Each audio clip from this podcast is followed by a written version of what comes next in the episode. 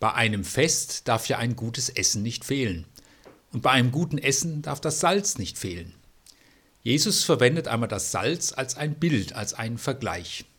Zu Beginn der Bergpredigt sagt er im Matthäusevangelium Kapitel 5 Vers 13: Ihr seid das Salz der Erde. Jesus redet hier zu seinen Nachfolgerinnen und Nachfolgern, seinen Jüngerinnen und Jüngern und zum Volk, das sich um ihn versammelt hat. Ihr seid das Salz der Erde. Das ist natürlich schon eine starke Ansage. Ihr seid das Salz, nicht nur für eure Nachbarschaft oder für euren Ort, sondern für die ganze Erde. Ich merke, das ist mir eine Spur zu groß. Wenn ich das so über mich sagen würde, ich bin das Salz der Erde, dann wirkt das größenwahnsinnig. Aber nun ist es Jesus, der das sagt. Er erhebt die Autorität, das sagen zu können. Salz hat eine Wirkung. Salz salzt. Und wenn es nicht salzen würde, wäre es sinnlos. Auch heute ist Salz wichtig und kostbar, aber damals war es etwas ungeheuer Teures. Es wurde das weiße Gold genannt. Über hunderte von Kilometern wurde das Salz auf sogenannten Salzstraßen von Händlern transportiert. Mahatma Gandhi wurde berühmt durch seinen Salzmarsch, mit dem er den Anspruch erhob, dass die Inder selbst Salz gewinnen können. Ich bin in Bad Salzuflen geboren, da steckt der Name Salz im Namen der Stadt oder Salzburg oder auch Schwäbisch Hall. Hall steht ja auch für Salz. Israel hatte das Tote Meer, aus dem Salz gewonnen werden konnte. Das war ein Standortvorteil. Salz etwas Kostbares, etwas Unverzichtbares. Jesus sagt damit, ihr seid mir kostbar, wertvoll, unverzichtbar. Was macht nun das Salz so kostbar? Es sind vor allem drei Kräfte oder drei Eigenschaften. Das erste, die würzende Kraft des Salzes. Salz ist ein Gewürz. Es ist das einzige Gewürz in der Welt, das der menschliche Körper lebensnotwendig braucht. Auf viele Gewürze könnte der Mensch verzichten, aber nicht auf das Salz. Ohne Salz stirbt der Mensch. Und ohne Salz würde vieles einfach fade schmecken. Salz sorgt für Würze und Geschmack. Der Theologieprofessor Siegfried Zimmer hat den Menschen mal definiert als jemanden, der es nicht fade mag. Wir mögen das Essen nicht fade und langweilig. Und wir wollen auch ein Leben, das nicht fade und langweilig ist. Dafür sind wir nicht gemacht.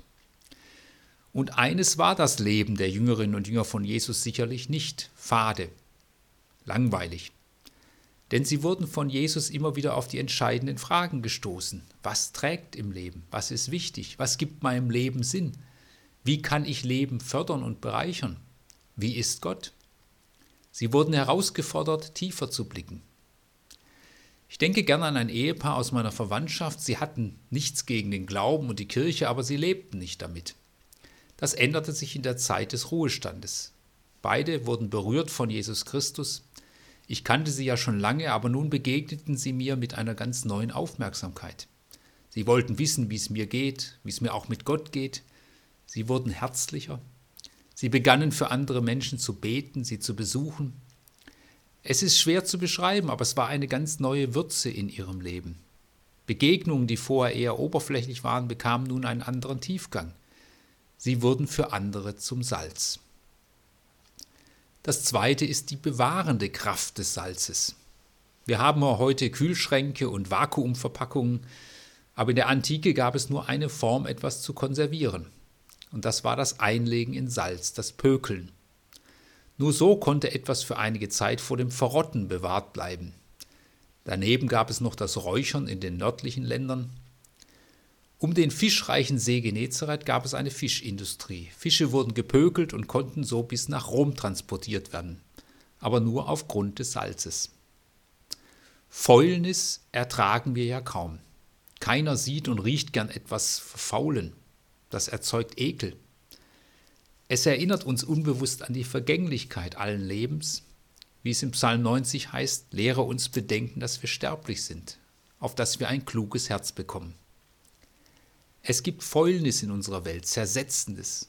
Jesus redet mal von faulen Gedanken.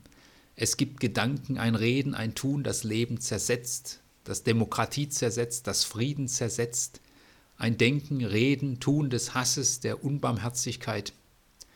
Wenn man es riechen könnte, würde es manchmal ganz schön stinken im Internet. aber nicht nur dort. Wenn wir darauf schauen, welche Bilder das Reden und Handeln von Jesus kennzeichnen, dann sind es nicht die Bilder der Fäulnis und Verwesens, sondern es sind die Bilder des Aufbauens, des Wachsens, des Reifens, des Aufblühens. Und es ist der Ausdruck und Ausblick einer großen Hoffnung, dass Gott Leben begleitet und bewahrt bis hinein in die Ewigkeit.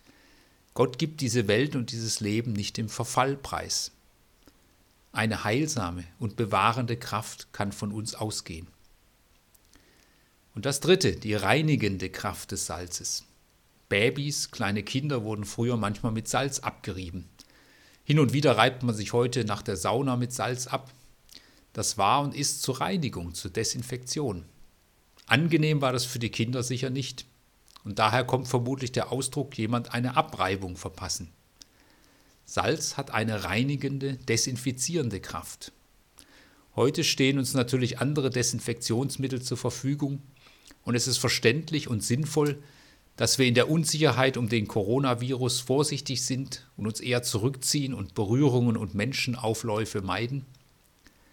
Aber es gab damals, und das gibt es bis heute, noch eine andere Art der Meidung von Menschen. Ein Mensch der Oberschicht gab sich niemals mit einem Menschen der sogenannten Unterschicht ab. Ein Mensch, der sich verfehlt hatte, wurde gemieden und ausgeschlossen. Ein Mensch, der an Lepra erkrankt wurde, wurde als sogenannter Aussätziger sozial isoliert, aus dem Dorf vertrieben. Keine Kontakte, keine Berührungen. Arme, Sünder, Zöllner, Aussätzige, bloß wegbleiben von denen. Jesus geht einen ganz anderen, auch außergewöhnlichen Weg. Er geht dahin, wo es weh tut. Er sucht die Nähe zu diesen Menschen, er berührt sie, geht hinein in ihre Einsamkeit, setzt sich an den Tisch mit ihnen. Er ist nicht einer, der distanziert bleibt, der immer aufpasst. Wer immer nur aufpasst, kreist sehr viel um sich selbst. So sitzt Jesus mit dem Zöllner Zachäus am Tisch, diesem verachteten Kollaborateur mit den Römern, diesem Betrüger. Und die Menschen erwarten, dass Jesus über Zachäus redet, natürlich negativ. Jesus aber will mit ihm reden. Er weiß, dass man manches nur ansprechen kann, wenn man miteinander am Tisch sitzt. Es hilft wenig, über die Geschmacklosigkeit der Welt zu schimpfen. Viel besser ist es, sich um Würzendes, Reinigendes, Versöhnendes zu bemühen. Es gibt nicht nur eine Ansteckung mit Schlechten und Kranken, es gibt auch eine Ansteckung mit Gutem und Heilsamem. Und Jesus steckt diesen Zachäus an. Er kommt nicht zu ihm, um ihm zu sagen, du bist ganz okay, es ist in Ordnung, was du tust, das nicht. Aber er kommt zu ihm, um ihm zu zeigen, welche Kraft die reinigende, vergebende Barmherzigkeit und Liebe Gottes hat. Das hat Zachäus verändert, nicht das Schimpfen der Menge, nicht das Aus dem Weg gehen. Ihr seid das Salz der Erde. Unsere Welt braucht diese reinigende Kraft des Salzes. Solches Salz reibt, ist nicht bequem.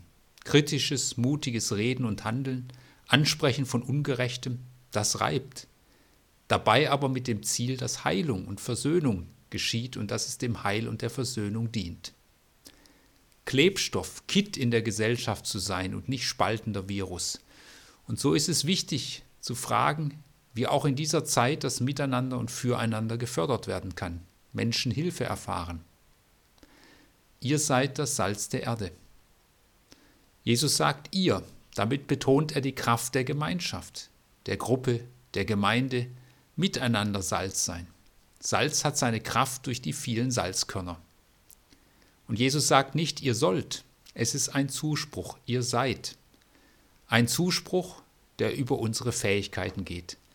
Aber wir können mit einem großen Gott rechnen, mit dem, der sagt, ich bin bei euch alle Tage.